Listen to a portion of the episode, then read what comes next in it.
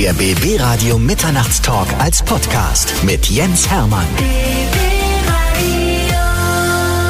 Bei unserem letzten Interview hat er sich gewünscht, dass man ihn ansagt mit der großartige, der schöne, der kluge, der gut aussehende, Ja, der ja. ewig junge, der tolle Ingo Appelt. So, und so. dementsprechend bekommt er genau diese Anmoderation jetzt bei mir. Bei mir ist Ingo Appelt und ich freue mich sehr, dass wir mal wieder Zeit haben, ausgiebig zu quatschen über Ja. alles, was in der letzter Zeit passiert ist. Ja, ja, ich, ich, ich, ich, kenne dich zwar nicht. ich rede aber trotzdem mit dir. Das geht mir morgens immer so vom Spiegel, Ja, weißt du, wenn ja, ich früh auch. aufstehe Ja. und denke, wann, wer ist der Typ da am Spiegel, aber ich wasche ihn trotzdem. Dafür, dass wir uns schon so lange kennen, frage ich jedes Mal dieselben Fragen und sag mal, wir müssen wieder beim Urschleim anfangen und deine Story erzählen. Ne? Es ist irgendwie auch komisch. Aber es ist doch gut, dass ich diese Amnesie habe und immer wieder nachfrage und immer wieder an dir interessiert Ist ja auch bin, schön, auf, ich, ich erzähle ja sowieso immer den gleichen Kram, das ist ja ganz wichtig, weil ich habe ja nur dieses eine Leben. Aber dieses Leben ist so spannend. Es passiert ja auch viel. Ja, es passiert wirklich viel. Ich freue mich jetzt schon drauf, wenn du irgendwann daraus ein Buch schreibst und besser noch, wenn du das als Hörbuch machst, weil dann kann ich mir das anschließend auch beim Autofahren anhören. Ja, aber ich, ich habe ja schon mal auch ein Hörbuch gemacht, ich habe ja schon mal ein Buch geschrieben. Das, äh, das hat mir nicht gefallen, das selber einzulesen. Weil eine Schreibe ist was anderes als eine Spreche. Und ich muss eigentlich mal mein erstes Buch, müsste eigentlich Thorsten Sträter müsste das einsprechen. Das muss ich Ihnen nochmal aufs Auge drücken, weil äh, der hat einfach die entsprechende Stimme dafür, was eigentlich entsprechend einzustehen. Wohingegen ich eben als äh, Künstler, der gerne auf der Bühne steht, einfach, einfach viel direkter spreche. Also gerne mit dir hier im Radio, aber ein Buch weiß ich nicht. Männer muss man schlagen, war das? ne? Das war ne? Männer muss man schlagen, ganz genau. Das hat sich auch ganz gut verkauft, aber ich bin jetzt ein äh, Mensch, der nicht so gerne schreibt. Ich bin ein Schreibmuffel. Ich sage ja auch mal, Comedy kommt von Kommunikation und nicht vom Schreiben, sonst hieß es ja auch Schreibe die. Und äh, das ist das eben, was Thorsten macht. Der ist ein Vorleser und ich bin eher jemand, der so spontan auf der Bühne auch Dinge entstehen lässt. Das ist echt lustig. Äh, Das glaubt mir heute auch keiner mehr, als wir RTL Samstagnacht gemacht haben äh, Mitte der 90er Jahre, die haben keine Texte abverlangt. Die haben auch, da gab es keinen Prompter, da gab es gar nichts. Da bist du einfach raus. Die haben die vor einem Millionenpublikum live rausgelassen. Wie die, wie die, wie die Sau, weißt du, du bist da halt raus. Und die haben immer gerade der, der, der äh, Produzent, das war ähm, äh, der, Hugo Egon Balder? der Hugo, genau, der Hugo. Fiel mir jetzt gerade nicht ein, der Name, siehst du, aber das ist Der Corona. war auch schon hier. Der ist auch ein netter Kerl. Ja, ich mag absolut. Den, der erzählt auch immer erstmal einen Witz, pass mal auf. Dann ist, er erzählt er erstmal einen und der hat mich damals auch gefeatured. Ingo, kannst du nicht noch ein bisschen härter, kannst du nicht noch einen drauf? Also ich hab's dem, also diese ganze Ficken-Nummer habe ich letztendlich Hugo zu verdanken, weil der gesagt hat, weil ich das Fickenschild in die Kamera gehalten habe, also er hat gesagt, muss in Kamera 3 halten, sonst kann's keiner lesen. Anstatt zu sagen, das muss ich jetzt wegnehmen, weil das tut dir nicht gut.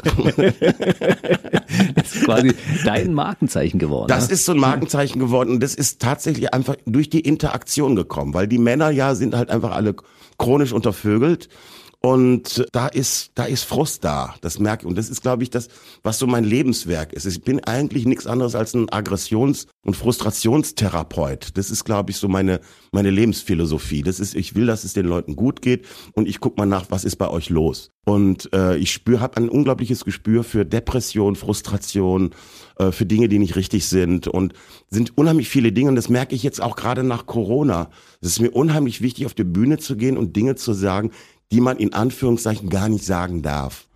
Äh, das hört man ja immer, 70 Prozent der Deutschen sagen, man darf ja in Deutschland nicht mehr sagen, was man denkt. Da ist auch ein bisschen was dran. Das gibt immer gleich Ärger und Stress und ich gehe natürlich extra ran. Also bei mir ist ja die Ansage schon, egal was du machst, irgendeiner motzt eh immer. Also kannst du eben auch wirklich alles machen. Das Ich- ist mein Freibrief. Ja, ich erinnere mich an Veranstaltungen, wo vorher gesagt wurde, Ingo, du kannst alles machen, aber du darfst niemanden beleidigen. Und du hast genau das Genau das gemacht. Das war beim Echo. Das war, glaube 98 oder so. Und äh, ich habe alle beleidigt und das war das war so lustig, dass die die haben mir ja drei Minuten gegeben und ich habe zwölf Minuten gespielt und die haben die komplett ausgestrahlt, weil das einfach geil war. Und äh, wenn du dann so einen Westernhagen da sitzen hast, der dann auch noch mitsingt, äh, die Verarscherei und dann auch noch auf die Bühne geht und sagt, Ingo, du bist der Größte, dann ist das natürlich so ein Adels, so ein, so ein Ritterschlag. Wenn die Leute, und das ist ja das, worum es geht. Es geht nicht darum, dass ich lustig bin, sondern dass die Leute mitmachen können. Dass sie einfach sagen, ja, es ist nicht ganz richtig, was der da macht. Das ist irgendwie auch beleidigend und irgendwie, aber ich mache trotzdem mal mit. Also das heißt, bei mir geht es ja um Frustrationstoleranzgrenzen, die ich äh, quasi austeste. Kommt, ist, ist kacke, was ich mache, aber ist trotzdem lustig. Und das begreifen sehr, sehr wenige. Ich habe das letzte Mal in Fürth eine Kritik bekommen, seit, seit Jahren das erste Mal, dass ein, dass ein ein, ein Kritiker, ein, ein, ein, so ein Schreiberling begriffen hat, was der Appelt auf der Bühne macht. Er hat gesagt, der erzählt unheimlich vielen Schrott und dann ist alles Beleidigung und das darf man, aber scheiß drauf, den Leuten geht's gut. Die Leute haben Spaß, die gehen entspannt nach Hause, die haben ihren Ärger freien Lauf, die haben den inneren Schweinehund mal rausgelassen und es ist gut so und dann packen wir den hinter wieder ein und gehen glücklich nach Hause. Und darum geht's. Das ist der Unterschied zwischen dir und Dieter Nuhr. Dieter Nuhr sagt immer, es ist ja alles gar nicht so schlimm. Und, Und dann sagst, schreien die Leute. oh ja, die Leute, die, und, wenn Dieter ja. sagt, das ist nicht so schlimm, dann kommt dann, alles viel schlimmer. Das heißt, Dieter hat mehr Hater als ich, Hm. weil er eben sagt, ja, da muss man mal drüber nachdenken. Und das, äh, dieses Beruhigende, dieses Einschläfernde eigentlich. Also er will ja eigentlich so eine Art Yoga machen, so, so, so ein Beruhigen. Ich stehe eher so auf Wut-Yoga. Ich bin eher so jemand, der sagt, raus mit dem Ärger. Ne, die Scheißblagen gehen einem auf den Sack, jetzt gerade bei Corona, Homeoffice und Homeschooling. Die Blagen, echt, das Drecks gesehen, ich habe das gesehen, in den Krankenhäusern sind die, ich sag immer, da sind die Babyklappen wieder voll. Da stapeln sich die Achtjährigen bis unter die Decke, alle mit dem Schild um Hals, Entschuldigung, wir haben nochmal nachgedacht, sorry, die Eltern. Weißt du so. Weil das ist so, die Leute sind genervt voneinander. Und das ist, glaube ich, das, was uns Menschen auch ausmacht. Wir sind alle Hater. Es gibt Dinge, die wir hassen Dinge, die auch total sinnlos sind. Alleine wie lange man braucht, bis man mal einen Menschen findet, mit dem man es ein paar Jahre aushalten kann. Bin jetzt mit Sonja, da sitzt sie seit 15 Jahren zusammen. Das ist der erste Mensch, mit dem ich es aushalte. Ne, es ist gut, was, was machen wir für eine Welle, bis wir einen Menschen finden, mit dem man es mal ein bisschen aushält. Diese ganzen äh, Parship und, und was alles, was es alles gibt. Völlig irre, wie krank wir eigentlich sind, dass wir uns alle irgendwie nicht so richtig leiden können. Du hast eine Weile gesucht, bis du jemanden gefunden hast, der auch so mit deinem Spleen so ein bisschen klarkommt. Ne? Das ist ja wahrscheinlich auch gar nicht so leicht, mit einem Ingo Appel zusammenzuleben. Das weiß ich gar nicht. Du musst es selber fragen. Ich frag sie gleich mal nachher. Also ich glaube, dass sie ein sehr toleranter Mensch ist. Das stimmt schon. Also wir sind beide zu einem Zeitpunkt zusammengekommen, wo wir auch beide total genervt waren von Alleinsein. Also so dieses, also Sonja hatte auch, glaube ich, fünf Jahre, bevor sie mich kennengelernt hat, hatte sie keinen Typen. Das glaubt man gar nicht. Das kann man sich gar nicht vorstellen, weil das ist eine wunderschöne Frau, ist ein toller Mensch und äh, ich habe das nicht geglaubt. Aber es ist so. Gra- Gerade tolle, schöne Menschen sind oft sehr einsam. Das kenne ich auch. Er Weil baut sich viele Witze Menschen mit in nicht seinem Programm ein. Das ist ja? wirklich so. Viele Menschen, also wir hassen, ich kenne ja ganz viele, so ganz, ganz tolle, schöne Frauen, große Frauen, tolle, blonde Frauen, die kriegen keinen Typen ab, weil die mehr eine Angst haben, dass die ihr eh wieder weggeschnappt werden. Das ist genau das Ding. Was du auch erlebst, dass äh, gerade schöne Menschen, erfolgreiche Menschen sehr viel beneidet werden. Also angefeindet werden. Also man wird ja für jeden Scheiß gehasst. Ne, bist ein liebend Paar, irgendeiner, äh, der, der sitzt in der Öffentlichkeit, knutschen rum, die Arschlöcher, ich kann man nicht mehr sehen. Also es ist ja völlig irre, für was man alles gehasst wird. Und äh, ich lebe ja schon seit langer Zeit damit, also eben auch einen Shitstorm nach dem anderen zu kriegen oder eben an. Aber ich guck da gar nicht so genau hin. Ich mache kein Instagram. Ich mache das nicht. Ich mache auch kein Facebook. Äh, ich mach, ich mach, weil ich genau weiß, du wirst da angekackt. Und das ist genau das Medium. Äh, das ist ja gefährlich in diesen Zeiten. Also Menschen so ein Ding in die Hand zu geben, das ist ja eine Anleitung zum, zum, zum Hater. Das ist ja ein geschlossener Raum. Man ist in sich und, und du kannst raushauen einfach. Das ist ja brandgefährlich eigentlich. Und dem darf man sich eigentlich nicht aussetzen, weil wir Menschen dafür dann zu empfindlich sind. Das stimmt. Wir können das eigentlich nicht ertragen, dass jemand schreibt, das ist aber totale Scheiße, was du da machst. Genau. Ja, aber du hast ja, du hast natürlich eine Facebook-Seite, die für dich wahrscheinlich betreut wird. Nehmen wir Genau. an, du hast ein Instagram-Profil, was für das dich macht, das, betreut das wird. machen Leute für mich und wenn wenn was was kommt, was interessant ist, dann gucke ich mir das auch an. Aber im Großen und Ganzen, also ich, ich habe ja auch die Erfahrung gemacht, Sonja hat mal meine Seite betreut bei Facebook. Ich glaube, das erste, was kam, ach, du bist doch die Ausländerschlampe vom Appelt. Und äh, das macht einfach keinen Spaß, weil das das verletzt und die Leute machen das. Ich habe dann auch das äh, Facebook aufgemacht und da kommt das erste so, ach, du bist doch gar nicht lustig. Kurt Krömer ist lustig, du nicht. Und lustigerweise, obwohl man so eine harte Sau ist, obwohl man das jetzt seit, man hat ja so ein Selbstbewusstsein eigentlich, es verletzt einen. Das ist dieser Effekt, den ich auch auf der Bühne habe. Du hast da tausend Leute sitzen, die finden dich geil. Einer steht auf und sagt, Kacke, du bist gekränkt. Ja, wir halten das nicht aus. Das geht mir aber ganz genauso, weißt Ja. du? Du kriegst für eine Radiosendung meinetwegen tausend Leute schreiben dir, das war aber großartig, das war Ja. ganz toll und einer schreibt, was für eine Scheiße, hat mir überhaupt nicht gefallen. Da denkst du tagelang drüber nach, warum hat dem Ja, das ja. nicht gefallen? Ich wollte doch alles ja so. gut finden, ne? Ja, aber das ist so, Menschen, wir urteilen ja über andere Menschen gnadenlos. Also wir, was wir über andere Menschen sagen und denken, ist grausam. Und ich bin auch abends so auf der Bühne, ich sag dann, ja, ich bin ja so Fan von Helene Fischer, da geht erstmal so ein Raunen durchs Publikum. Alle finden Helene scheiße, Schlager, Tussi. Die hatten mehr Talent unter einem Fingernagel als wir alle zusammen. Aber wir können es ihr natürlich nicht gönnen, dass sie erfolgreich ist. Till Schweiger, regen sich alle drüber auf. Sehr erfolgreicher. Ich finde auch ein, eigentlich ein ganz charmanter. Absolut. Äh, und, und, und also wo du auch denkst, klar, man kann über alles irgendwie meckern, aber wir motzen zu viel. Wir sind mit uns nicht zufrieden. Und also, du kaufst dir das neueste Handy, sagst, boah, was ein geiles Teil und dann stellst dich, drehst dich um, scheiße, kein Netz, schmeißt es in die Ecke und bist genervt. Ich habe mich neulich mit Leuten unterhalten, das waren alles Millionäre, die sind alle reich, wo du denkst, die müssten glücklich sein. Nein, die motzen rum, sind unzufrieden. Hast du nix, bist du am Meckern, hast du was, i, die nehmen mir alles weg, scheiße, scheiß Stadt, ey. Also sind alle am Motzen, unzufrieden, niemand ist glücklich.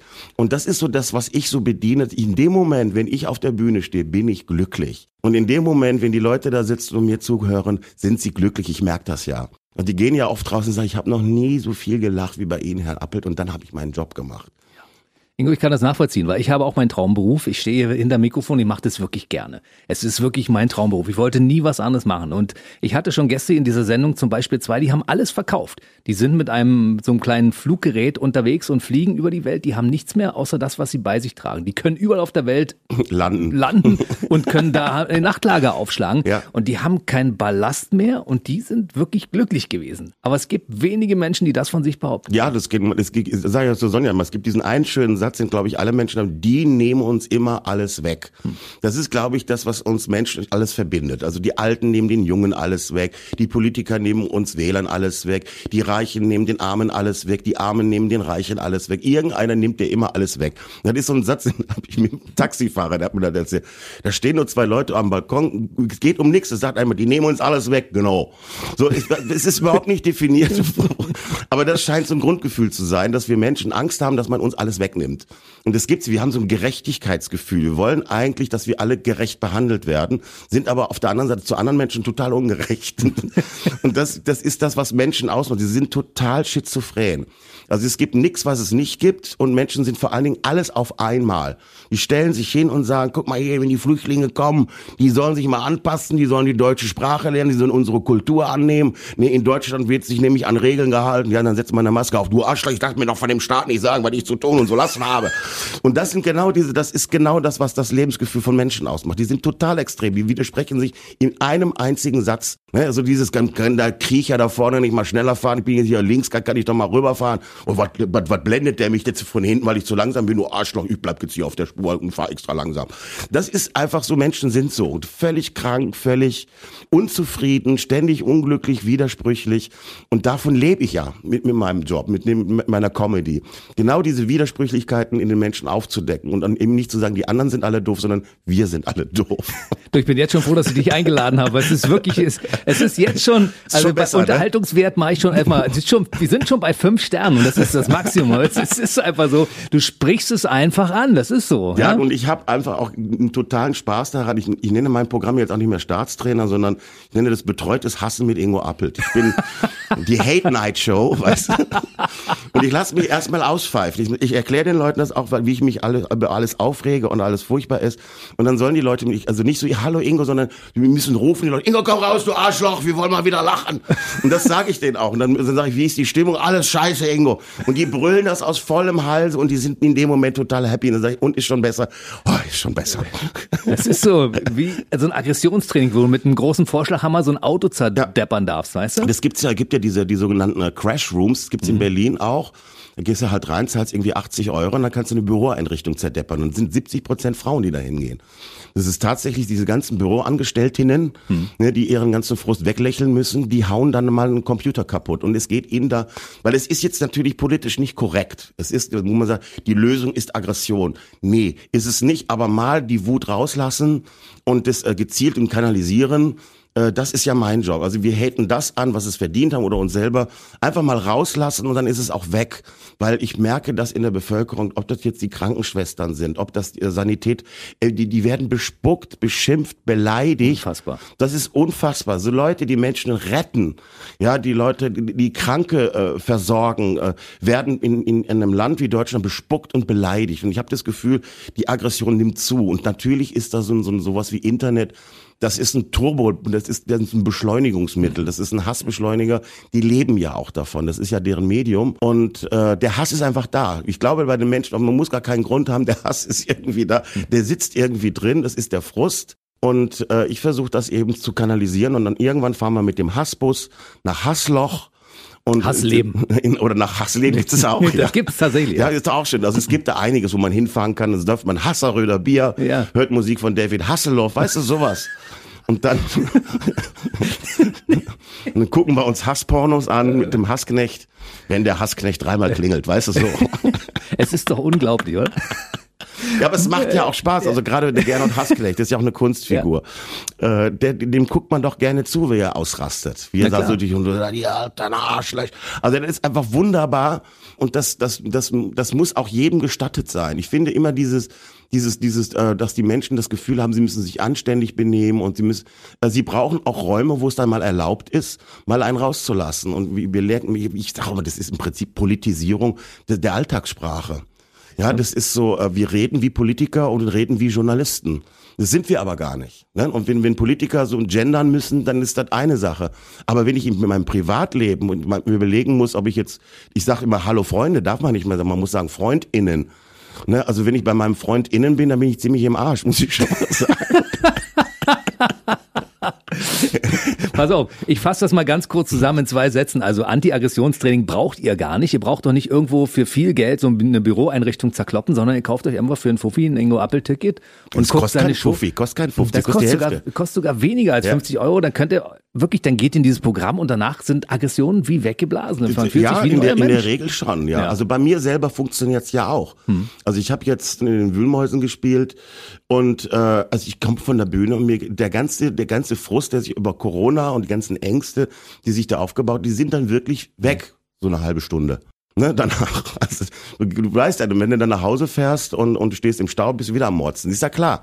Also wie gesagt, es ist dieses äh, Glück ist etwas, was im Moment stattfindet. Das ist nichts, was man wirklich bauen kann.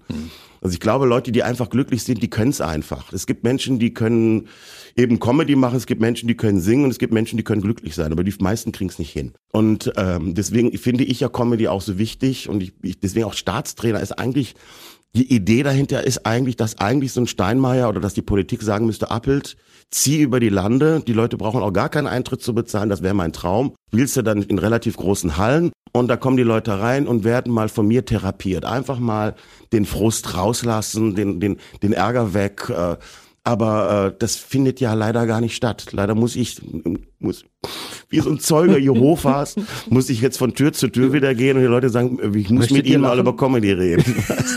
Glauben Sie an Humor? Dann würde ich sofort sagen, komm rein. Komm rein. Während- Währenddessen ich die anderen mal wegschicke, weißt Ja. du? Insofern wäre das für mich. Find- hast du schon mal darüber nachgedacht, vielleicht in die Politik zu gehen? Weil man hört Das dir war, zu. das war schon, das, das war ja mein, mein ursprüngliches Ding. Ich habe, äh, wann war denn das? Da war ich noch sehr, sehr jung, da war ich 15 oder 16 Jahre alt. Da habe ich in Bonn damals noch im Bundestag, das ist, war dieses Wasserwerk, da habe ich damals tatsächlich Willy Brandt gesehen. Der war da unten, ich saß auf der Zuschauertribüne und habe gesagt, da will ich hin. Das war so eigentlich so eine Idee. Ich habe ja auch lange, jahrelang politische Arbeit gemacht bei der IG Metall, beim DGB, auch so ein bisschen SPD. Ich war ja so ein Jugendbildungsreferent. Das hat mich einfach total begeistert und fasziniert. Nur das Problem ist auch da, du musst dich an so, du hast so eine Art Fraktionszwang. Du musst Dinge behaupten, hinter denen du gar nicht stehst. Äh, Du musst Leute delegieren, was ich gar nicht mag. Also es ist sehr schwierig. Also Politik ist ein ganz, ganz spezielles Geschäft und ich beneide die Kollegen, die das machen, nicht darum, weil die dürfen gar nicht sagen, was sie denken. Sie dürfen es gar nicht. Also das ist ja, deswegen sagen ja immer, ja, die Politiker, die sollen mal sprechen wie ein Mensch. Wenn sie das tun, werden sie vernichtet. Das ist das Problem. Als Politiker musst du auf jedes Wort, also jedes Wort keinen dritten Weltkrieg auslösen. Das ist dramatisch. Das heißt, die sind eine totale äh, Zwickmühle. Sie wollen den Menschen was erklären, dürfen es aber nicht, weil wenn man den Leuten erklärt, was Sache ist, kriegen die Panik, drehen durch. Das hat ja damals unser Innenminister, der Herr Messier, mal so gesagt, wenn ich jetzt sage, was wir, dann, oh, dann kriegen, aber das mache ich nicht. Also das ist dieses, und das, das habe ich äh, ehrlich gesagt nicht vertragen. Und äh, das kommt dann auch mir wieder, ich bin da dieser Wutpolitiker, das wäre dann AfD, das wäre nicht mein Ding. Ich bin Sozialdemokrat, äh, das werde ich auch immer bleiben. Und, und ja, mir fehlt da auch so ein bisschen die Ansprache ans einfache Volk. Tatsächlich ist die SPD viel zu akademisch, viel zu klugscheißerisch, viel zu rechthaberisch und das kommt bei vielen Menschen nicht an. Du hattest einen schönen Vergleich mit AstraZeneca, mit dem Impfstoff und deiner Partei, der du schon ewig lange angehörst. Ne? Fand ich witzig. Ja, ich habe gesagt, das ist vor allen Dingen, wir haben ja äh, Saskia Zeneca, das ist die äh, Saskia Eske, die ist jetzt Vorsitzende. Stell dir mal vor, wir wären mit der angetreten zur Bundestagswahl, da hätten wir eine Zustimmung von 0,0,3, also ganz schlecht. Und deswegen habe ich gesagt, sie ist auch äh, ja, Saskia Zeneca, wer es mit der aushält, der kommt auch mit Corona klar. Den kann, der ist gegen alles immun. Das ist, naja, aber ich sage auch immer, ich fühle mich krank, ich fühle mich schwach, ich höre zu viel Karl Lauterbach. Das ist, der ist ja eigentlich der, der bekannteste Sozialdemokrat jetzt gerade in dieser Zeit und äh, neben Olaf. Ich sage ja immer, äh, Karl Lauterbach ist für mich so äh, Greta Thunberg von der SPD, nervt, hat aber recht. Und das ist, ähm, ist glaube ich, auch so ein Ding, dass äh, diese Leute, die dann eben sagen, was Sache ist, die werden ja auch nur angefeindet. Das ist ja völlig irre. Also ich möchte den Job nicht machen, ganz ehrlich. Und deshalb bist du Comedian und du darfst sagen, was du möchtest. Richtig. Und die Leute hören dir zu und sagen, ja, recht hat er, der Ingo Appelt. Recht Entweder so, also ich habe ganz am Anfang, als ich meine Karriere in München, das war in Minge, also habe ich im Hinterhof Theater gespielt. Ähm, ähm, das war immer so von Dienstag bis Sonntag habe ich dann immer gespielt. Und das war so, die sitzen da auf Bierbänken, haben dann ihre Moss, ne, schauen sie ein wenig Kabarett an. Und dann war das immer so, dass ich nach der Vorstellung mich ins Publikum gesetzt habe und mit denen diskutiert habe. Hm.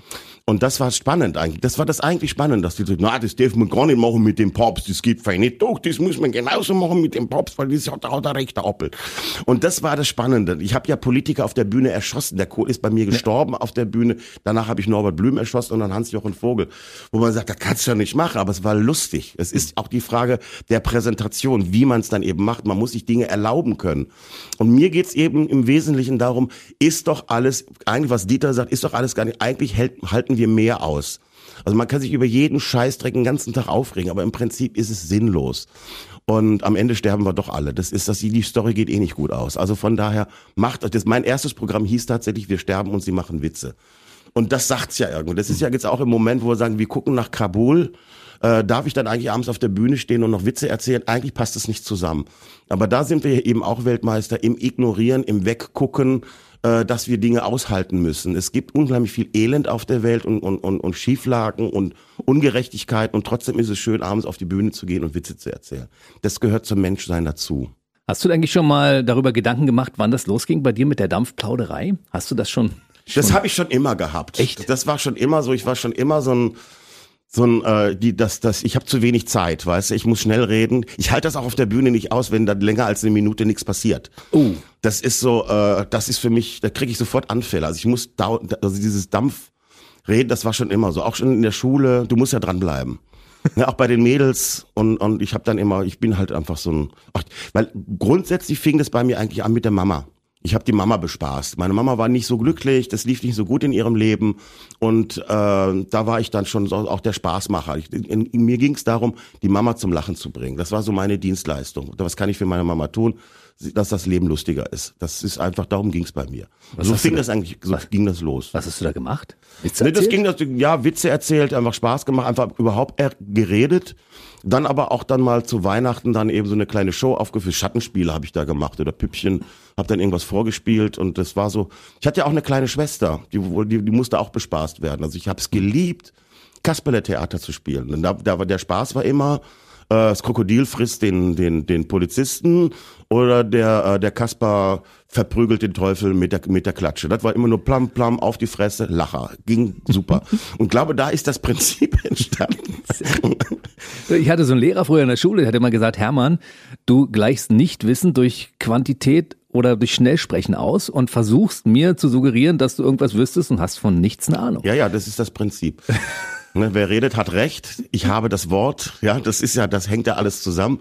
Mein, mein Ausbilder damals bei Siemens, als ich Maschinenschlosser gelernt habe, nach, am zweiten Tag kam der zu mir und sagte, Appelt, wenn du mal fünf Minuten die Fresse halten musst, dann stirbst du doch einen Heldentod. Ja. Deshalb werde ich auch nicht lange arbeiten. Hast du eigentlich zur selben Zeit wie Mario Bartha gearbeitet bei Siemens? Seid ihr damals über den Weg gelaufen? Nein, überhaupt nicht, weil er hat ja in, in, in, in, in Berliner und ich habe ihn im Frankenland, also in Würzburg, habe ich äh, meine Ausbildung gemacht. Und äh, nee, ich bin Mario Barth da nie begegnet. Erst später. Aber ja, weil er ist ja auch viel jünger als ich. Der wird 50 und ich bin schon weit drüber. Naja, wir sind beide schon ein Stück drüber. Ja, ein Stückchen drüber. Ja. Du bist gelernter Maschinenschlosser. Kannst du noch was von den handwerklichen Dingen, die du damals gelernt hast? Da das äh, weiß ich nicht. Ich glaube, wenn mich in der Werkstatt, also irgendwas kriege ich hin. Ich war ja auch eher äh, so der Fummler. Also ich war beauftragt, offiziell kleine Ambosse herzustellen. Miniaturambosse, die auf kleinen äh, Holzfässern standen. Da wurde dann auch so, eine, so, eine, so, ein, so, ein, so ein Kupferring hergestellt und der, der kam dann um den Holzblock rum und obendrauf kam dieser schwarz gefärbte also, also ein Amboss, wo man normalerweise drauf schmiedet, Miniatur. Das war dann das Geschenk für Besucher. Also immer wenn jemand zu Besuch kam, kriegte der so ein Amboss. Und ich habe die halt am schönsten gemacht. Ich, ich habe also wie die, die Schwärzung vom Amboss. Ich habe das Holzfass. Ich habe das, äh, habe das da die, die einzelnen, weil es stand eigentlich immer nur auf so einem Holzklotz. Ich habe dann da so Rillen reingemacht, damit das aussieht, als wenn das aus einzelnen Holzlatten hergestellt. So werden die ja hergestellt, so ein richtiges Fass. Auch habe da sogar noch mal ein Holzmuster reingemacht. Ich habe das poliert. Ich habe äh, den, den, den, äh, also wirklich, ich habe auch kleine Dampfmaschinen gebaut. Und die habe ich halt so hergerichtet, dass die aussehen wie echte Miniaturen. Also ich hätte auch sowas äh, wie Dekorat, also für Filme zum Beispiel, diese Miniaturen herstellen. Das hätte ich auch machen können. Das habe ich geliebt, sowas so. Ich habe auch Filme gedreht. Ich habe äh, mit 13, 14 hatte ich äh, eine Super 8 Kamera und habe damit Stop-Motion Miniatur Filme gedreht. Also Science Fiction zum Beispiel habe ich dann so in meinem Zimmer so eine Miniatur Mondlandschaft hergestellt aus Gips und aus Aluminiumfolie und so. Dann habe ich dann so Filmchen gedreht.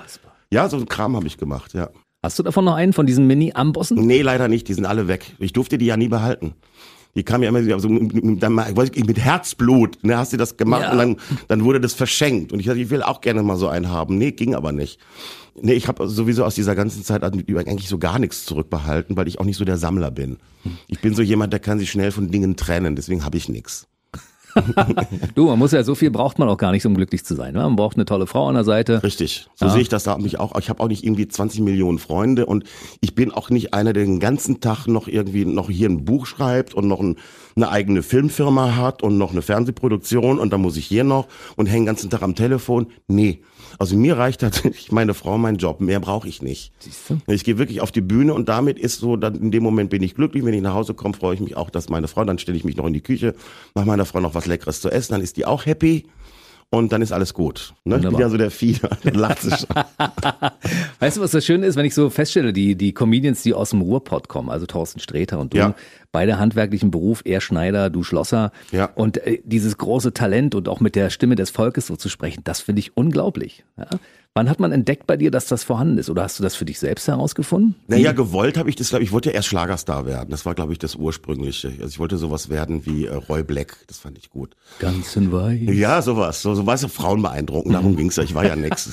Ich habe ja nichts abgekriegt. Ich weiß, ich war so ein Würstchen. Ach, komm mir auf. Das denkt man ja immer nicht. Aber nee. das tatsächlich, mich wollten die Frauen nicht haben. Also das war wirklich, ich habe das erste Mal Sex mit 21 gehabt und da hat die mir hinterher erzählt, du bist eine totale Flasche und hat sich getrennt. Und äh, ich konnte das halt nicht. Das hast du danach aber gut aufgeholt, oder? Näher aufgeholt, sagen wir mal, äh, ich habe mich da selbst therapiert. Ich glaube, das, das Fickenschild ist nicht umsonst entstanden. Also ich mhm. war so, also dieses große Selbstbewusstsein hatte ich da einfach nicht und ich habe das auch als Problem empfunden. Also ich habe mich da auch nicht so getraut. Und es war einfach, es liegt einfach daran, ich weiß es jetzt, äh, das ist einfach so, äh, Frauen stehen halt tendenziell auf große Arschlöcher. Das hat mich damals total gewurmt. Mhm. ich war so netter. Ich habe Pralinen zu Hause auch gemacht. War ich schon immer so der, der so leckere Sachen. Ich habe dann Pralinen gemacht, habe die an die Mädels verschenkt und so. Das hat dann zwar für Eindruck. Ich war auch freundlich mit den Frauen, war auch witzig, habe lustige Sachen erzählt, aber äh, gegangen sind die dann mit dem Oberarschloch, mit dem Halbkriminellen, jetzt schon zweimal sitzen geblieben, ist schon eine Kippe im Maul mhm. hat, einen Mofa hat. Der Typ, der schon mal irgendwie einen Keller ausgeräumt hat, der Typ, der war angesagt. Das war der Typ, wo die Frauen gesagt haben, ah, der Detlef. Ich nehme den Bad Boy. genau, die Bad Boys. Und das hat mich, glaube ich, auch so ein bisschen äh, dazu animiert, so den Bad Guy zu spielen. So dieses, dieses äh, auf der Bühne so den Bösewicht zu geben. So dieses Freche, dieses Unverschämte, über die Grenzen hinausgehen, weil das macht dich sexy. Und das war ja tatsächlich so. Also ich hatte dann mal irgendwann einen, einen Groupie, die kam dann an, die war 16 oder 15 ich glaube sogar noch jünger, und die hat sich ein Ingo Appelt äh, Tattoo auf die Brust tätowieren lassen. Das hat sie mir dann auch gezeigt, das fand ich ganz befremdlich. Die kam dann mit ihrer Mutter an, wo ich auch dachte, oh Gott, was passiert hier gerade? dann bist du aber so eine kleine Mogelpackung. Das heißt, du spielst den Bad Boy und wenn man mich, dich dann mit nach Hause nimmt, dann stellt man fest, in diesem Bad Boy steckt ein ganz netter, toller Typ. Ja, das will ich ja auch. Das Ding ist ja, ich, ich kokettiere ja mit meiner Boshaftigkeit, um eigentlich auszulösen, ich bin's ja gar nicht. Das glaubt ihr doch jetzt nicht wirklich dass ich jetzt wirklich kinderfeindlich bin, nur weil ich mich jetzt hier über Kinder aufrege. Doch, die Leute glauben das. Ich habe damals meine Fernsehsendung verloren, weil ich mit Kinderpuppen Fußball gespielt habe, weil der CSU-Landesfrauenverband gedacht hat, der Appelt ist ein Kindermörder. Also die sind da wirklich in die Öffentlichkeit. Da haben sie dann, Friedrich Merz ist dann damals losgelaufen, hat das dann an sich genommen, weil der Stoibert gesagt, interessiert mich nicht. Aber der Friedrich Merz hat das in die Hand genommen und gesagt, ich muss jetzt was für die Frauen tun. Und dann war ich quasi der Kindermörder, der, der, der, der, der Böse. Und das glaubt man mir immer. Ich bin ja auch schwulenfeindlich und ausländerfeindlich ich bin frauenfeindlich, ich bin totaler Sexist, nur weil ich das ficken. Das war ein, ein Notsignal. Mhm. Ich habe gesagt, ich brauche Sex. Das heißt, es ist doch noch. Warum ist man sexistisch, wenn man über Sex redet? Aber du bist dann immer schnell in diesen Schubladen. Das habe ich natürlich am liebsten gemacht. Rein in die Schublade und schön noch einen Schwulenwitz hinterher und alle denken, ich habe so viel Ärger schon deswegen gehabt. Ich weiß aber, hier die CSD-Gala habe ich in Berlin moderiert, hat Sonja eingefädelt, weil die in der schwulen Community total drin ist. Also die kennt die auch alle. Und dann ist wirklich die schwulen Community, die ist auseinandergebrochen. Die einen haben gesagt, Appelt, der ist ein totaler homophobes Arschloch. Die anderen haben gesagt, nein. Und dann habe ich das moderiert und ich hatte die Herzen, die flogen mir so zu, weil ich auch da wieder Dinge ausgesprochen habe, was man vielleicht gar nicht so erwartet, was man vielleicht gar nicht so denkt. Aber das ist, das ist halt Ingo Appelt. Deswegen Ingo Appelt ist äh, schwer zu erklären. Es tut mich selber schwer. Also das ist wirklich, wenn man das anguckt, was macht der da und welche Wirkung hat das auf mich und äh, was ist das für ein Typ, das ist ganz schwer zu begreifen, weil das nicht geradlinig ist. Mario Barth ist sehr einfach zu erklären. Der sagt, kennst du, kennst du, ich hab eine Freundin, ich dreh durch. Das versteht jeder. Aber beim Appelt, man weiß es nicht. Ist der wirklich so böse? Ist der, oder, wann? Ich konnte ja zum Beispiel auch, äh, ich habe ja angefangen in einer, in einer Werbeagentur. Da ja. habe ich angefangen ähm, also als, quasi als äh, Sprecher als Parodist. Mhm. Ich habe als äh, Boris Becker, habe ich als äh, Anrufbeantworter besprochen. Das, hat die Agentur, die hatten, das, die hatten irgendeinen Werbeauftrag von irgendeinem Kunden, der wollte seinen Kunden äh, eine Kassette mitgeben mit Stimmen. Ne, und da habe ich als Bundeskanzler der Bundesrepublik Deutschland, konntest du anrufen, dann ging ich halt, hier spricht der Bundeskanzler und bla bla. Dann habe ich dann irgendwie, ich glaube, zweieinhalbtausend Anrufbeantworter besprochen. Und so kam ich quasi so an diese, an diese, an diesen Typen daran. Tommy Jaud hat damals äh, in der Agentur gearbeitet. Mhm. Das war wirklich sehr lustig. In Würzburg, in Heidingsfeld. Das kennt er bestimmt auch noch. Eigentlich wirklich lustig. Und da haben wir dann auch mal zusammen eine CD produziert. Das war meine erste. Die war sehr böse, das mochte der auch. Der Andi, der hat das äh, da produziert und der mochte das einfach. Äh, schlicht böse, 2000. Schlicht böse, genau. Ja. Das war die erste, die wir gemacht haben, so eine Studioproduktion. Und äh, ja, und so ging das eigentlich los. Dein Repertoire damals war noch nicht so groß, da war noch, da war der Bundeskanzler dabei und ja, der Boris Becker Boris und so. Becker aber und, das Repertoire wurde riesig, riesig groß, ne? Ja, ich habe dann, ähm, ich habe dann irgendwann 28 Politiker parodiert und darüber bin ich dann ins Kabarett auch gekommen. Dann habe ich dann bei der IG Metall die haben das gesehen und haben mich auch bei der Bundesjugendkonferenz auf die Bühne gestellt. Das war dann so eine, so eine Künstlerveranstaltung. Wir haben so Chöre gehabt. Es gibt ja so diese Gewerkschaftschöre und Theatergruppen. Mhm. Und ich war dann halt der Solist. Ich war halt dann der, der als Bundeskanzler eben aufgetreten ist. Und das, da ging dann meine Karriere eigentlich los. Das hat dann irgendjemand gesehen von der SPD. Und er hat dann gesagt, boah, wie geil ist das denn? Und dann war ich 1990 bei Stimmen für Oskar Lafontaine. Mhm. Das war eine äh, bundesweite Wahlkampftournee stand ich dann halt zwölfmal auf der Bühne mit, damals mit Nena, mit äh, Peter Maffei, die Kings waren dabei, Ron Williams hat das moderiert. Also ich stand auch immer zwischen lauter Prominenten und die Leute kommen und haben sich ein Autogramm ge Sind Sie denn auch prominent? Ich sag, ja klar. und hab Autogramme ich bin gegeben. auf einem guten Weg dazu, ja? Ja. Und so ging das damals los. So ging das dann damals los. Und der erste offizielle, also öffentliche Auftritt, das war auch geil. Das war beim DGB, 1. Mai in Würzburg auf dem Marktplatz. Da saßen 5000 Leute mit einem Bier in der Hand. Das ist immer so, das ist um 11 Uhr morgens, da hocken dann und das hinter mir eine große katholische Kirche.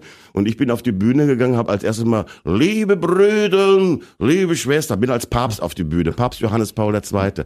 Ja, du hast richtig gehört, wie die Biergläser runtergefallen sind. Es hat richtig geklappt. Denen ist wirklich die, die Spucke im Hals hängen geblieben. Also das war wirklich so, aber das war mein Ding. Ich mochte genau sowas. Da rauszugehen, dann habe ich dann die SPD verarscht als Sozialdemokrat erste Mal als Hans-Jochen Vogel, der war damals Vorsitzender, die SPD steht in Zwietracht, aber geschlossen. Weißt du, so ging das dann halt dann los. Und da, irgendwie hatte ich immer Freude daran, quer zu schießen. Aber wie hast du es hinbekommen, diese vielen, vielen Stimmen innerhalb von kurzer Das Zeit hier nicht. aufzudrücken? Ich Das meine, das ist ja auch schwer. Das ist schwer. Ich habe aber natürlich auch äh, geguckt. Ich bin ja ein guter Kopist. Mhm. Das heißt, ich habe mir damals Thomas Freitag angeguckt, einer der damals bekanntesten Parodisten, Rainer Krönert. Ich glaube, ich habe die Vorstellung von Rainer Krönert 28 Mal gesehen oder noch öfter. Also das habe ich mir alles und das habe ich dann. Ich habe gesehen, wie der das macht Mhm. und habe mir diese Technik angeeignet. Ich konnte aber schon in der Schule auch sowas wie Rudi Carrell habe ich ganz relativ früh hingekriegt. Das war also einfach. Oder dann saß ich in der, in, ich saß in der Badewanne, habe mir überlegt, ach, mach doch mal was mit Heinz Sielmann. Und dann konnte ich den einfach, ne? diese possierlichen Geschöpfe. Ne, Ich wusste irgendwie, irgendwie geht das. Also ich habe das nie wirklich gelernt. Ich habe auch nie wirklich einen Unterricht gehabt oder eine Schauspielausbildung. Ich habe mir das alles autodidaktisch selber gemacht und das, das mache ich bis zum heutigen Tag. Die meisten Leute finden das auch richtig geil. Also wenn zum Beispiel Westernhagen mit auf die Bühne kommt und sagt, Mensch Ingo, das war ja richtig geil. Aber Ja. es gibt doch einige, die es nicht so schön Nee, finden. ja, so, so Maffei zum Beispiel, der ist jetzt kein großer Humorist. Wir haben uns wieder, weil der ist ja auch lustig, der ist ja auch so einer, der versteht überhaupt keinen Humor. Weil ich damals gesagt habe, Mensch, Peter, warum nenne ich alle rumänische Wanderwarze? Da war der beleidigt. Hat mich wirklich auch angegriffen, am, am Schlawittchen gepackt und hat gesagt, hast du schon mir rumänische Wanderwarze? War wirklich sauer. Wo ich auch gedacht, was bist du denn für ein Typ?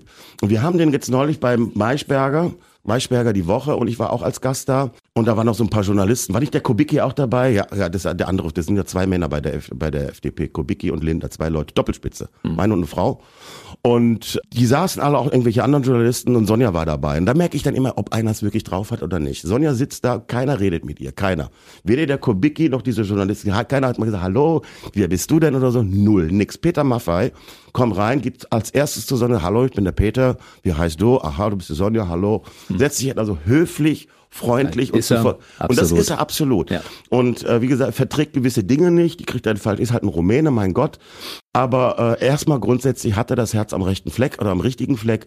Und äh, das mag ich dann halt auch, wenn jemand so so äh, erstmal so widersprüchlich ist. Habt ihr euch vertragen? Ja, ja, wir haben uns vertragen, uns Händchen gegeben, alles gut. Und was ist mit Herbert Grönemeyer? Das wird nichts mehr. Nee.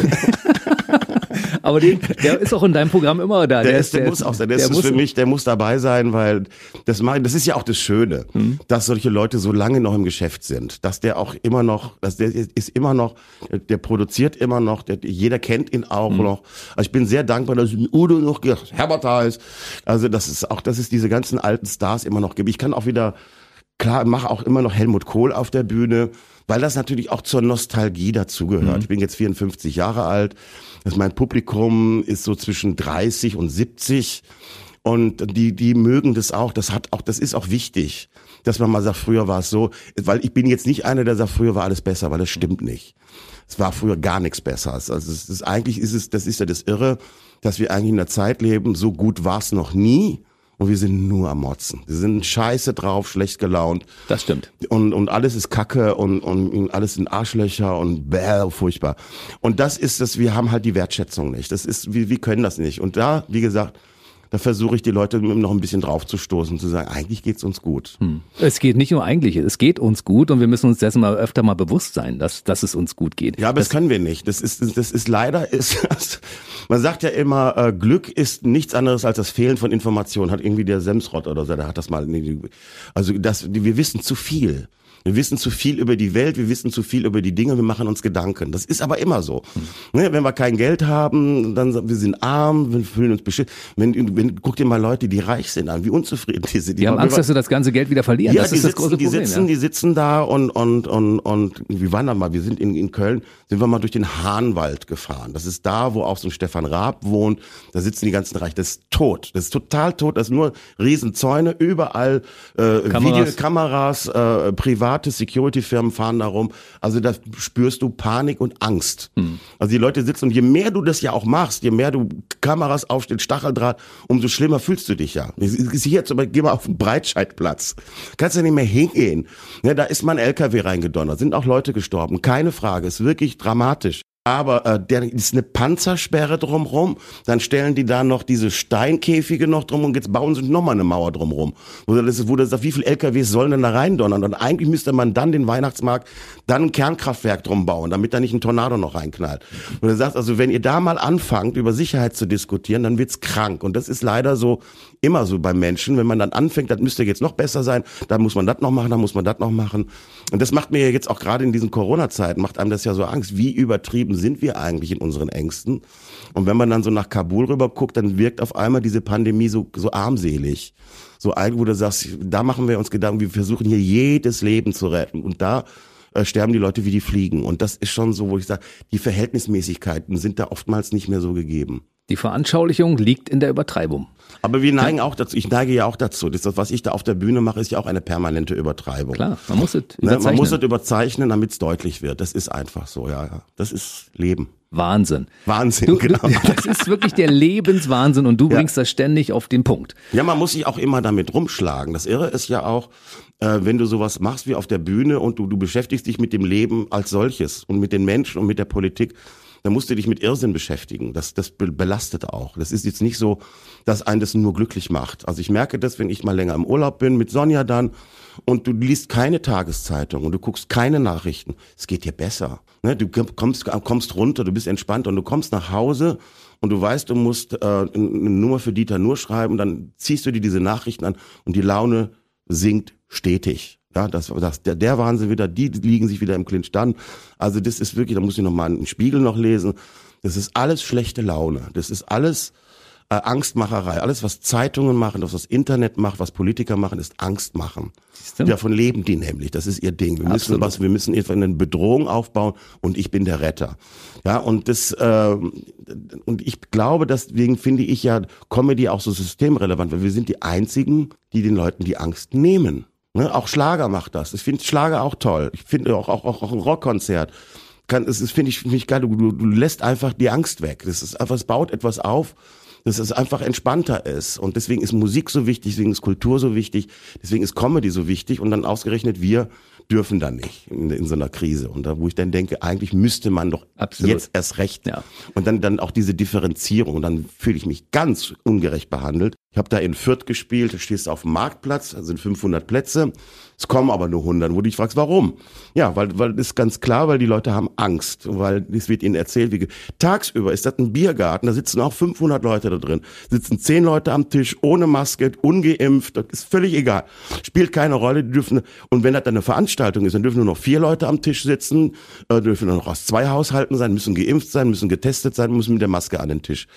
Ja, das, da haben die Leute keinen Bock drauf. Sobald ich irgendeine Veranstaltung habe, wo ich den, den, den, quasi den Virus sehe, wo ich sehe, guck mal, da ist ein Plexiglasscheibe, oh Gott, oh Gott, dann kriege ich automatisch Angst und sage, scheint ja noch gefährlich zu sein, ich bleib lieber zu Hause. Und das ist das Dilemma, was wir momentan haben. Das sehe ich auch im, im Quatsch Comedy Club. Es gibt keinen Ort, der so sicher ist wie der Quatsch Comedy Club. Aber die Leute tun sich immer noch schwer, Tickets zu kaufen. Das, sie, sie, weil, sie, weil, sie, weil sie Auflagen haben, sie müssen getestet hinkommen beim Mord im Orient Express, die Hütte ist voll. Diese Säcke, die weiß ich, die Graukappen, die rennen halt raus, die ganzen Rennerpack.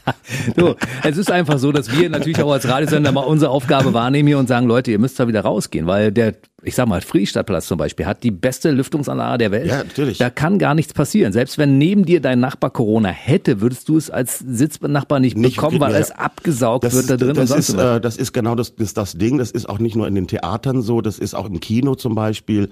Äh, das sind die, äh, die ungefährlichsten Orte eigentlich. Also dann, wenn, wenn du das siehst, was da passiert. Und es ist so traurig. Ich, wenn du ins Kino gehst, am Samstagabend sitzen da 60 Leute drin. Das ist dramatisch. Ist für die, die drin sind, ist das geil.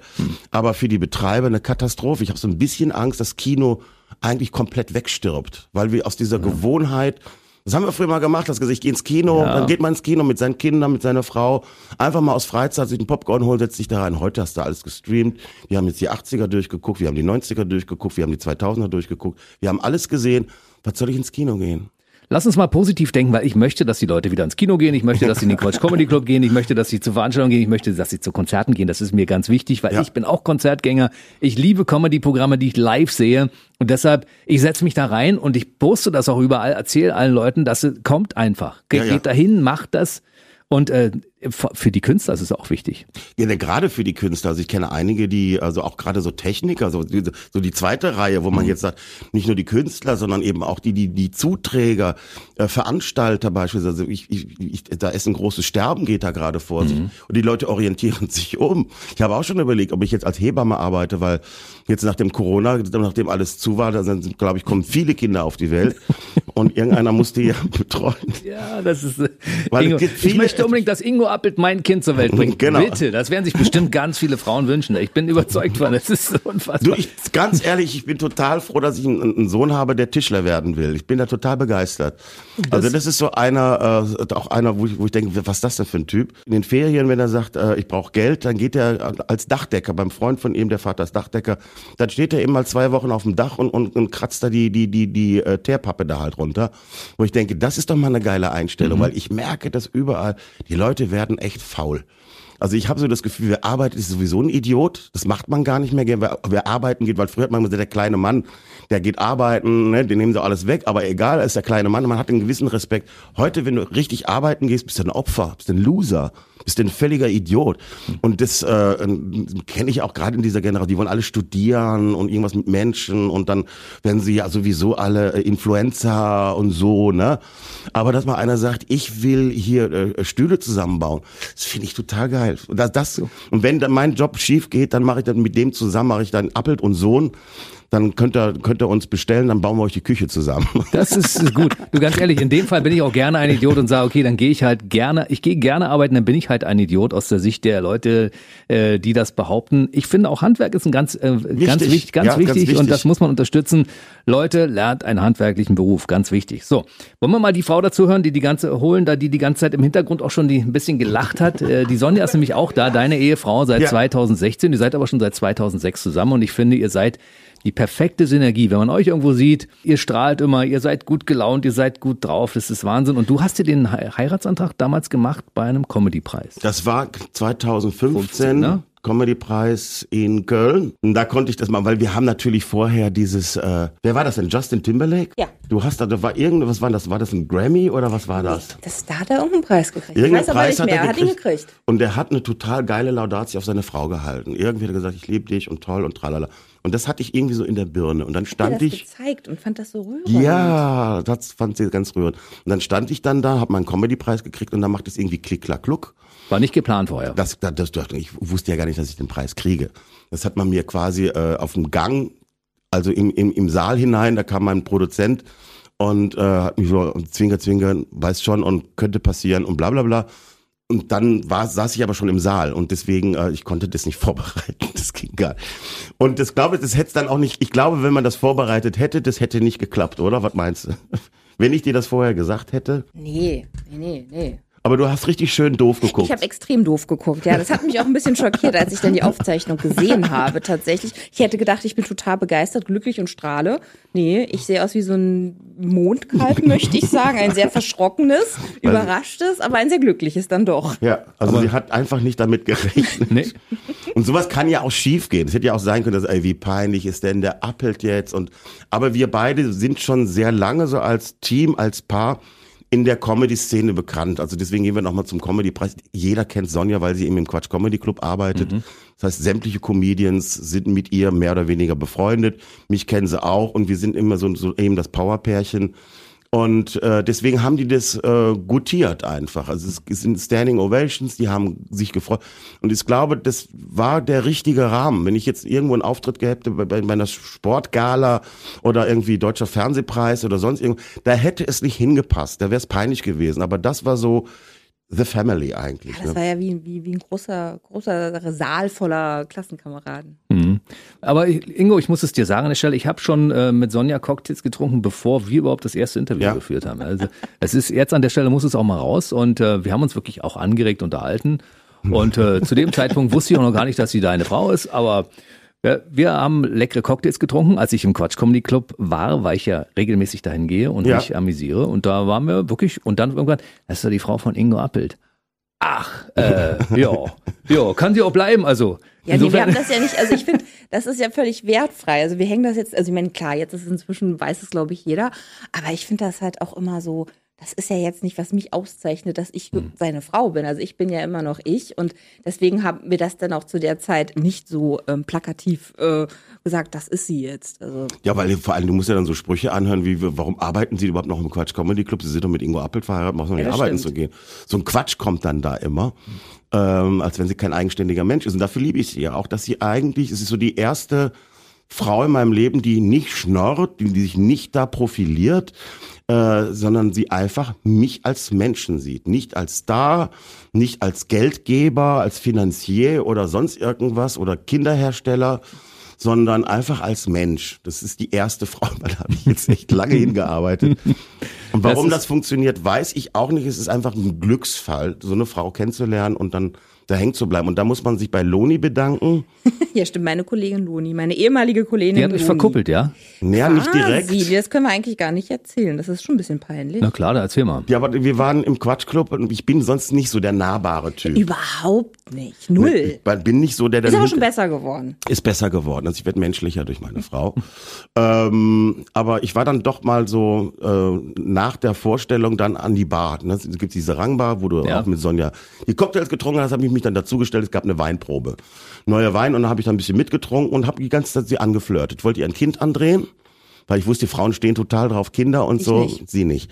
Also ich habe mir den Mund fusselig geredet, haben total geflirtet, dann habe ich ihr noch ein Küsschen gegeben, also es war, habe sie einfach geküsst und bin dann gegangen und habe gesagt, ich bin im Übrigen hier im Hotel und Zimmer 601, da äh, könnt ihr mich ja besuchen kommen. Ja, es Ah, ging um die ah, ah, ah. Cocktails. Du hast erzählt, du hättest dort fertige Cocktails. Genau, so, Damit so, wolltest so, so. Dosencocktails und äh, es gab äh, Gurken in der Dose. Eine Barkeeperin locken mit fertigen Cocktails, was ist denn Ja, das? die waren zu dem Zeitpunkt noch relativ neu. Echt, ja? War, ja war, verstehe. so, und Freundin Loni sagt, da gehen wir jetzt hin. Und so, ja, na, dann mache ich nicht. Doch, komm mit. Das ist doch voll Das peinlich. ist peinlich. Dann stehen die, dann kannst du dir auch vorstellen, dann nachts, dann irgendwie so, wann war das? Dann um halb Zwei? Zwei, Uhr rum, stehen dann zwei Frauen an der Rezeption, Aber sagen, wir will sahen gerne. halt sehr, sehr burschikos aus. Wir waren nicht aufgestrapst oder so, möchte So, ich da dazu denkst- sagen. was ist das hier jetzt, die Professionellen? So sahen Al- eben nicht aus. Eben, und dann kamen die dann noch, standen die vor der Tür. Loni hat sich dann eben die Cocktails genommen und die Spreewaldgurke und dann war die weg. Und Sonja saß dann, guckt mich groß an. Und so ist das dann halt entstanden. So. Da ist aber nichts passiert. Ich Nichts möchte nochmal sagen, passiert. ich Ist möchte sagen, es ist nichts passiert. Ich habe mich da erstmal nicht rangetraut. So. Und sie sich auch nicht. Nee. Nee. Nee. Also wir haben oh, ich einfach hatte so die. Schnauze voll von Männern. Ja. Und das ging ihm, ja genauso mit Frauen auch, ne? Insofern, äh, Sag mal, so eine gewisse Unsicherheit einfach. Also wenn du, also ich, ich weiß nicht warum, aber ich habe mir immer so Frauen ausgesucht, die tendenziell total undankbar sind. Ich weiß nicht warum. Also einfach so Frauen, die sagen, Männer sind scheiße. Vielleicht liegt das auch an meiner Art. Ich habe keine Ahnung. Dieses Selbstzerstörerische habe ich ja auch manchmal so ein bisschen. Aber es, ich habe wirklich Frauen gehabt, die mich einfach mehr oder weniger verachtet haben. Also ich kann das irgendwie auch irgendwie ähm, gar nicht glauben, dass sie mich so liebt, weil das ist so, das ist so ein neues Gefühl, weißt du, kannte ich vorher nicht. schön, guck mal, was hier in diesem Mitternachtstalk hier im Podcast äh, für Dinge offenbart werden, ne? 15 Jahre später und es kommen 15 Neuigkeiten ja, ist raus. Ja, aber, das ist aber schön. Ich meine, eine Liebe ist auch in Entwicklung. Ne? Es muss man, es entwickelt sich von Tag zu Tag weiter und es wird Ja. eigentlich immer schöner, wenn es richtig gut läuft. In diesem Fall, wenn ich das so sehe, läuft es perfekt. Es euch. läuft gut, weil wir nicht dafür arbeiten müssen. Lustigerweise ist es, es gibt so gewisse Dinge, auf die man achten muss, aber im Großen und Ganzen Was meinst jetzt? Ja, also äh, so streiten ist nicht gut, beleidigen ist auch nicht gut. Also den Machen größten Streit, nicht. nee, hatten wir einmal habe ich ge- geschrien, verpiss dich. Oh ja. das, das war einmal, weil ich mit dem Drucker nicht klar kam, weil der hat sich nicht mit meinem Handy verbunden. Ich habe so einen Airprinter, so nennt sich das, Mhm. und da kannst du eben vom Handy aus und das hat sich nicht verbunden, das Scheiß. Dann, das, dafür hasse ich Technik. Und was konnte Sonja dafür? Gar nichts. Die kamen nur rein und sagten, was ist denn? Geh dich. Weißt Also du, lass sie nicht mit mir reden, das geht nicht. Nein, nein, Wa- nein, Was flog zurück? gar nichts. Gar nichts. Siehst du, geht dann einfach raus. dann. Die, die geht dann und ist da beleidigt, aber wir vertragen uns dann auch Nee, schnell da, wieder. da ich dann gehe. Ich habe ja gar keine Lust auf irgendwelche Nee. Streitigkeiten. Das ist mir dann zu doof. Ich lasse den dann ausbocken und dann ist gut. Und wenn ich das vergleiche mit meiner Ex, mit der habe ich mich jeden Tag gestritten, wie die, wie die Kesselflicker. Und das, äh, das war ja dann auch das Interessante, dass dann immer, du wirst ja als Mann immer so dargestellt, als wenn du der Täter bist. Du bist ja immer der Bösewicht. Das heißt, die- dieser tägliche Auseinandersetzung, das war immer so, du zweifelst dann ja auch an dir. Und mit Sonja habe ich das eben nicht, also es lag gar nicht an mir. Es war die Ex, die war streitsüchtig. Auch da, wo du auch siehst, es gibt einfach Menschen, die suchen bei jedem Scheiß einen Streit. Die wollen einfach zanken. Das ist ja auch das Schöne, mein Job äh, macht nur mich süchtig im Übrigen. ist mir neulich, also auch habe ich da mit den Leuten so drüber geredet, weil die sitzen ja nicht, also Spielen macht süchtig. Äh, äh, Alkohol macht süchtig, Rauchen macht süchtig, äh, eben auch Streiten. Wut kann süchtig machen. Aber Comedy irgendwie nicht. Also die sitzen nicht da in der ersten Reihe. Ingo, mach einen Witz. Ingo, los. Ich muss mal wieder lachen. Ah, ah, gib's mir. Das ist nicht so. Aber ich als Comedian bin süchtig nach dem Publikum. Ich bin süchtig nach diesem Applaus. Das habe ich beim Corona eben auch gemerkt. Das ist einfach, ich brauchte, ich ging den Leuten auf den Sack. Und Allerdings. Und du bist auch süchtig nach dieser Frau und das ist auch gut so. Vielleicht ist das genau deine, deine Prophezeiung. Das sollte bei dir eine Weile dauern. Die ersten 50 Jahre deines Lebens oder 45, äh, 39 vers- Jahre. 39 sollten verstreichen, bevor du die richtige Frau kennenlernst. Es kann doch durchaus sein, dass das so irgendwo geschrieben stand. Das weiß ich nicht. Ich glaube nicht an Vorsehungen. Es ist einfach. Ich schon. Äh, ich ja eben. Sie, sie glaubt ja an sowas. Dann kann es ja auch so sein. Aber ich glaube da nicht dran. Ich glaube. Äh, äh, das ist dann eben auch das, wo man sagt, das, das ist eben das Glück, ne? das eben nicht jeder hat. Das ist einfach mal so. Wie gesagt, auch da, auch da, da passt ja alles, auch mit ihrer Family, also ihre Mama, ihr Papa, ganz reizende Eltern auch. Wo, wo, also eigentlich bin ich mit ihr zusammen wegen der Eltern. Ich behaupte das ja immer, dass der Vater der ist ja Inder, der, der Inder, der hat bei mir angerufen und gesagt, dort, da machen wir noch ein paar Kuppeln.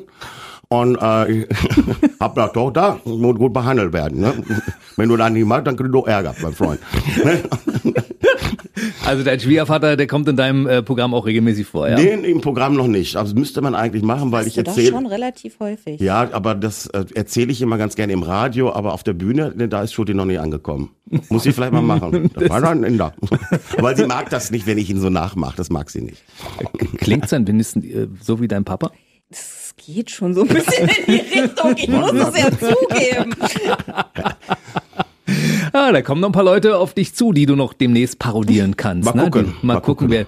wer, wer, wer ist jetzt aktuell von, wen hast du erst letztes aufgenommen in deine große Parade der Parodien? Wen habe ich als letztes aufgenommen, den ich so ein bisschen nachmache? Ja, das ist eben der Lauterbach. So ein bisschen angerissen, aber auch nur, ich muss mal gucken, ich weiß es gar nicht. Weil das ist das Schöne, ich habe, glaube ich, jetzt, jetzt seit, seit drei oder vier Jahren eigentlich nichts Neues mehr machen müssen, weil es sind ja eh immer dieselben. Hm. Es kommt ja nichts, also Merkel ist jetzt bald weg, schade. Jetzt muss ich, mir, muss, muss ich ja, muss ich mir mal gucken, wer wird's denn? Der Laschet? Wird's, kann ich mir nicht vorstellen. Also das weiß ich nicht. Also ich würde mir ja Annalena Baerbock, würd, die würde ich kannst mir, du schlecht nachmachen, oder? Kann man, kriegst du alles. Ich hätte auch nicht gedacht, dass man eine, eine Angela Merkel als Mann, eine Frau zu Paul, aber es ist mittlerweile, ist es jetzt irgendwie drin. Das, das hat ja auch was damit zu tun, je öfter man die Leute hört, umso eher. Also die, die, die, die also geht alles letztendlich, aber sie müssen natürlich präsent sein. Das Blöde ist, dass Politiker eben auch so wie so ein, wie so ein Lindner und so, die sind einfach nicht wirklich präsent. Man weiß gar nicht, wie die reden. Also selbst wenn ich die nachmachen würde, es wird keiner verstehen. Ja, und äh, so eine Merkel ist noch relativ präsent, aber danach kommt ja gar nichts mehr. Das ist ja wirklich, äh, und früher waren es dann eben so Schäubles und Scharpings und Roman Herzogs und Weigels und Stoibers. Ich meine, kannte die, jeder kannte Franz Josef Strauß und jeder wusste, wie der spricht. Das war eigentlich ganz normal. Und äh, das äh, heute sind Politiker so leise und eben so straff gezogen, dass man sie kaum noch erkennt. Deswegen muss ich mich dann an meine Kollegen ranmachen. Also dann wird dann eben der Mittermeier parodiert und, und, und muss mal gucken, vielleicht so Kristall müsste man vielleicht mal irgendwie überlegen, ob man das hinkriegt. Na, Mario Barth hast du ja auf jeden Fall. Mario auch, ne? Barth ist ja, ist ja klar, der ist ja natürlich schon lange, aber das, äh, Den Dieter kannst du auch, Dieter nur, ne? nein, Dieter ist ja nicht schwer. Dieter ist nur so, ja, da lohnt es sich mal drüber nachzudenken. Nee, das ist ja. Der Sonja. erinnert mich ja immer an die Schlange K vom Dschungelboot, dieses Geflüster. Stimmt. Sonja, wie ist das eigentlich? Macht er zu Hause auch Parodien die ganze Zeit? Nee, tatsächlich zu Hause nicht. Aber er redet sehr, sehr, sehr, sehr viel. Also gerade gestern kam er von der Bühne und da ist dann aber Redefluss angesagt. Nach ne? der Bühne noch, nachdem er schon 60 Millionen Worte Wo ich dann gesprochen auch schon mal denke, jetzt müsste er ja eigentlich mal alle sein mit den Wörtern. Nein. Ne, das ist halt, wenn die Maschine einmal angeschmissen ist, Ja, ne, dann dann geht das, dann, das läuft einfach dann durch. Das hat auch viel mit diesem Adrenalin, also du bist ja vollgepumpt, Mhm. Adrenalin, du hast Cortison wahrscheinlich und alles hast du da, was du da an, an, an, Hormonen da rausklopfst. Und da geht er dann einfach hinterher weiter. Das ist aber auch ein Zeichen dafür, dass ich dann glücklich bin. Also Mhm. das heißt, wenn, wenn man nicht so richtig happy ist oder wenn es dann zur Routine wird, dann ist dann quatsch ich dann auch nicht mehr so viel, weil dann sage ich, ich habe jetzt genug geredet. Aber ansonsten redest du dich selbst in den Schlaf irgendwann, ja. Nee, dreht sich dann einfach um und schläft auf einmal. Das geht dann auch ganz Aber schnell. mitten im, mitten im Satz. Weil Mitten er- im Satz. Ja, ja Tschüss. fast schon. Er wird dann auch noch ein Film angemacht und auf einmal ist er weg. Ja, nee, das ist, äh, das ist aber mal ein gutes Zeichen, dass das, wenn das, wenn das geht. Merkst einfach, das habe ich gemerkt, äh, wie, wie sehr mir der Job eben auch gefehlt hat in der Corona-Zeit. Ich habe viele andere Sachen auch gemacht. Aber ich merke einfach so diese Interaktion mit dem Publikum, das ist mein Beruf. Und jetzt, wo du gerade auch so Dieter gesagt hast, also Dieter, nur mache ich ja auch dieses nur im ersten. Da stehst du vor einem leeren Studio, stehst vor einer Kamera, dann packen die ja immer den Text da drauf, der muss ja vorher abgeliefert werden. Dann kommt dann der Prompter, das läuft dann so durch, du liest eigentlich den Text ab. Ich versuche das immer so, so darzustellen, aber das ist eigentlich Schauspielerei, was ich da betreibe. Das ist eigentlich, du spielst so die Lache und hahaha, und das kann ich auch ganz gut, aber das ist nicht mein Beruf. Mein Beruf ist es in der ersten Reihe und Deutschland gefickt, mein Freund, nein. Das ist mein Job, das mit den Leuten zu also Gestern hatte ich so eine 23-Jährige, die saß vorne mit ihren Eltern, die habe ich den ganzen Abend angehört, hat Freude gemacht. Die einfach zu fragen, kennst du noch Helmut Kohl, kennst du das, oder kennst du Xavier Naidoo, kennst du die und kennst du das?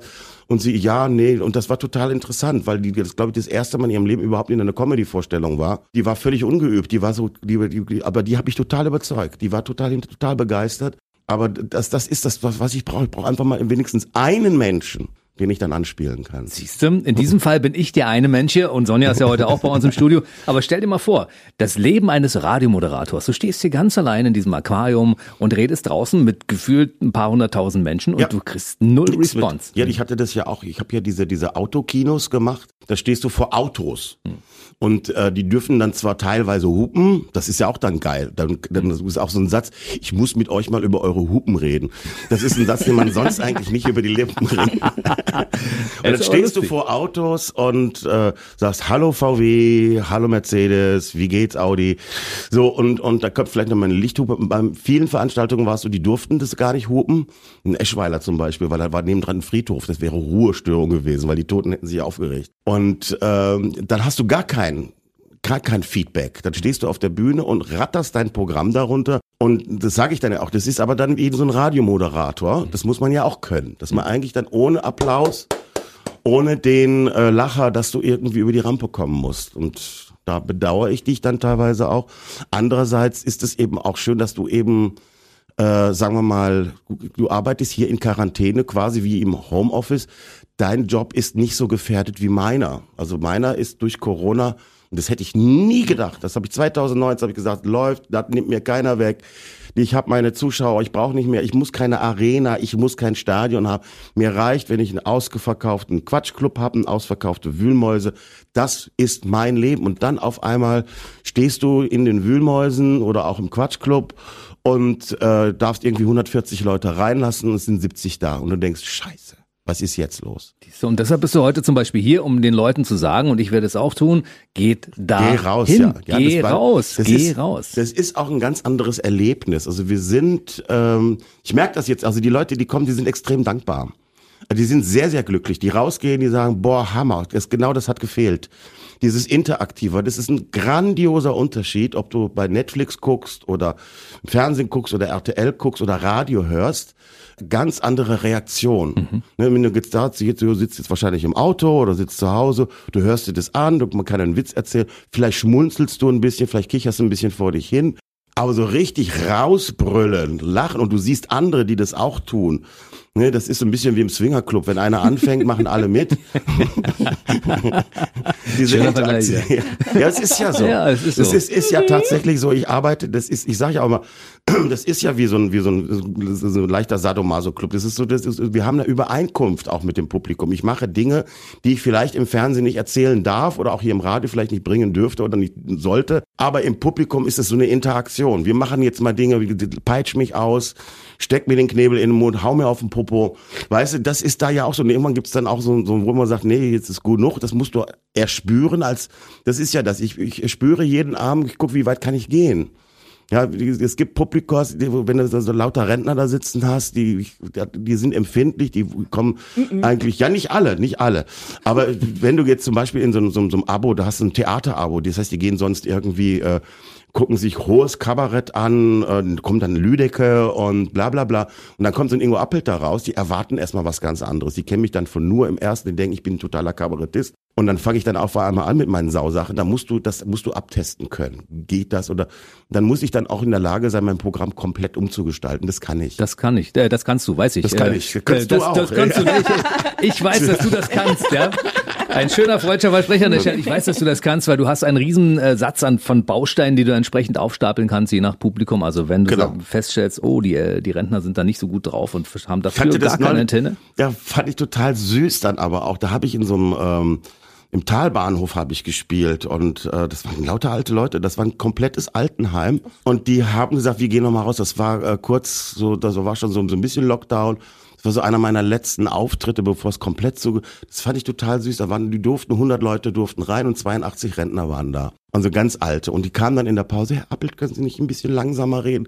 Hier sitzen die Leute, sind über 80 und die, die Hörgeräte kommen dem nicht mehr hinterher, weißt du? Und das fand ich dann auch wieder süß, dass es dann aber, wie gesagt, die, auf der einen Seite die Ängstlichen gibt, aber die alten Leute, wo sagt, wir gehen jetzt raus, wir bleiben jetzt nicht im Altenheim sitzen, die wollen uns hier alles verbieten. Das fand ich total süß. Weißt du, was das Schöne ist? Ich meine, du bist einer der wenigen Comedians, die behaupten können, ich habe vor fast 100 Jahren gespielt, ich habe neben einem Friedhof gespielt. Ich meine, wer kann das schon von sich behaupten? Neulich weißt habe du? ich sogar in einer Justizvollzugsanstalt in Ratingen gespielt. guck mal an. Was wir an den Knastis vorbei. Also ich habe für die Schließer gespielt, aber trotzdem, das hat schon was Befremdliches. Wenn du da wirklich dann in der Kirche der Justizvollzugsanstalt Ratingen stehst und versuchst, die Schließer zu bespaßen, das ist schon was. Aber ich meine, es gibt auch andere Auftritte. Ich meine, du spielst manchmal auch an schönen Orten. Für BB Radio hast du im Tropical Islands zum Beispiel Ja, das war gespielt. lustig, na, das kann, genau. Unter Palmen hast du da gestanden, kann ich mich erinnern. geschwitzt wie ein Schwein, weil Ja, es so scheiße das war warm ist. sehr da. warm damals. Also wir haben schon zusammen einiges erlebt in äh, den vergangenen Jahren und ich freue mich darauf, dass wir noch viel erleben werden. Wir gucken mal noch kurz auf, auf das Restjahr 2021, weil es stehen ja noch ein paar Termine an. Im Oktober zum Beispiel in den Wühlmäusen und im November in dem, im Brandenburger Theater, Potsdamer Nikolaisaal. Also du bist jetzt quasi wieder ins Tourgeschehen zurückgekehrt. Bin ja so so ein bisschen in, in Hab-Acht-Stellung, weil ich nicht weiß, was kommt. Mhm. Also wenn jetzt die Delta-Variante uns da einen Strich durch die Rechnung macht, dann kann das sein. Deswegen, man ist dankbar für jeden Auftritt, den man machen kann. Und ich bin ja nicht so wie Helge, der da sagt, ja, kann ich ja nicht. Das wird das jetzt. Ich habe verdammt nochmal den Job, da rauszugehen, die Leute zu unterhalten. Und das bei Wind und Wetter, also ich habe neulich in Essen gespielt, da fing es mittendrin an zu regnen, Open Air.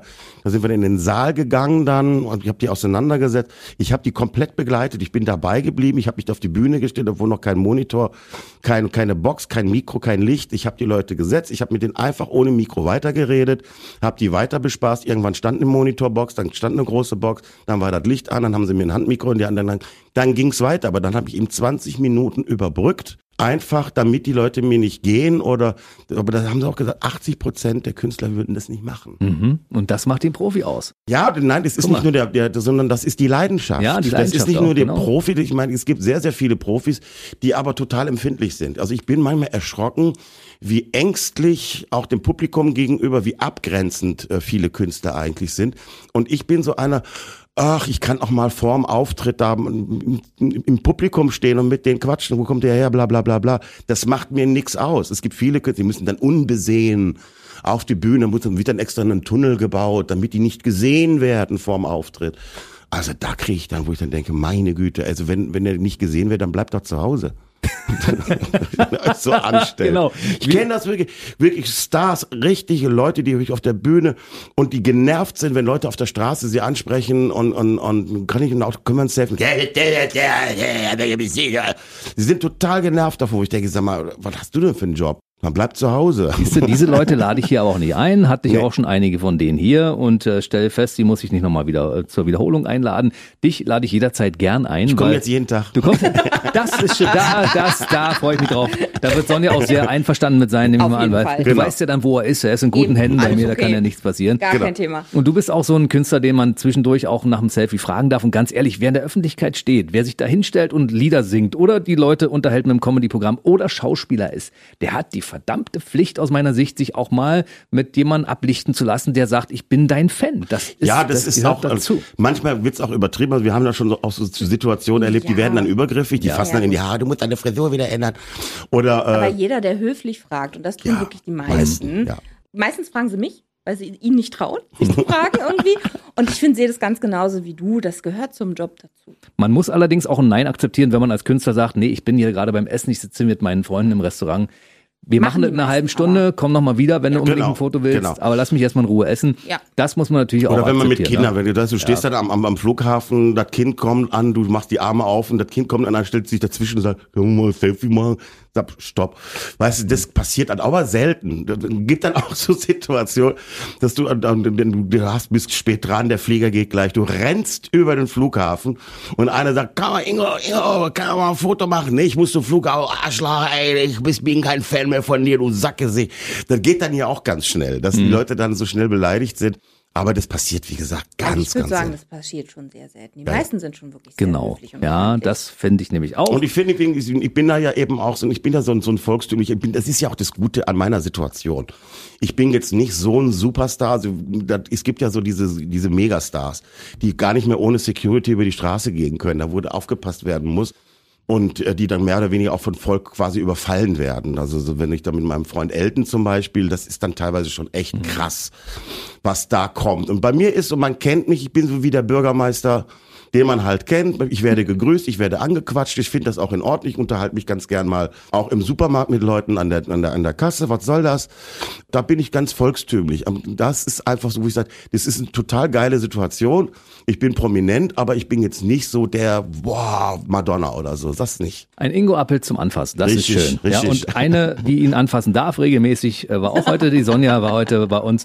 Äh, schön, dass ihr beide als Paar mal da wart. Das war ja auch so eine Premiere für uns und äh, das nächste Mal uns kommt auch, ne? bitte wieder äh, als Team. Immer, ja. immer. Sehr gerne. Also, wer Infos haben möchte, der schaut mal auf ingo-appelt.de, da gibt's eine Internetseite, da kann man auch die Tickets und die Tour und alles im Auge behalten. Ansonsten gibt's in den sozi- sozialen Kanälen ja auch auf Facebook und Instagram die Möglichkeit zu gucken, was du da machst. Betreute Seiten nehme ich mal an und dann kann man da ja auch mal sein im Also es kommt immer, also wenn runterklicken. jemand was will, auch so Autogrammwünsche, das ist, finde ich, auch mal ganz wichtig, äh, weil ich habe so viele Autogrammkarten, ich weiß gar nicht wohin damit, das macht keiner mehr.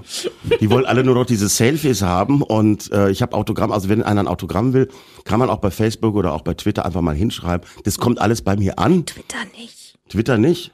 Instagram heißt das. Instagram und Facebook. Twitter machen wir nicht? Nein. Wieso machst du denn kein Twitter für mich? Bitte? Ich hab gedacht, ich hätte, aber da siehst du mal, ich hätte gedacht, ich hätte einen Twitter-Account. Das habe ich gar nicht. Kannst du mal sehen. Das hast du bei diesem Interview jetzt herausgefunden. Aber Sonja wird wahrscheinlich dieses Problem für dich irgendwann lösen, vermute ich mal. Auf jeden Fall Ich auch.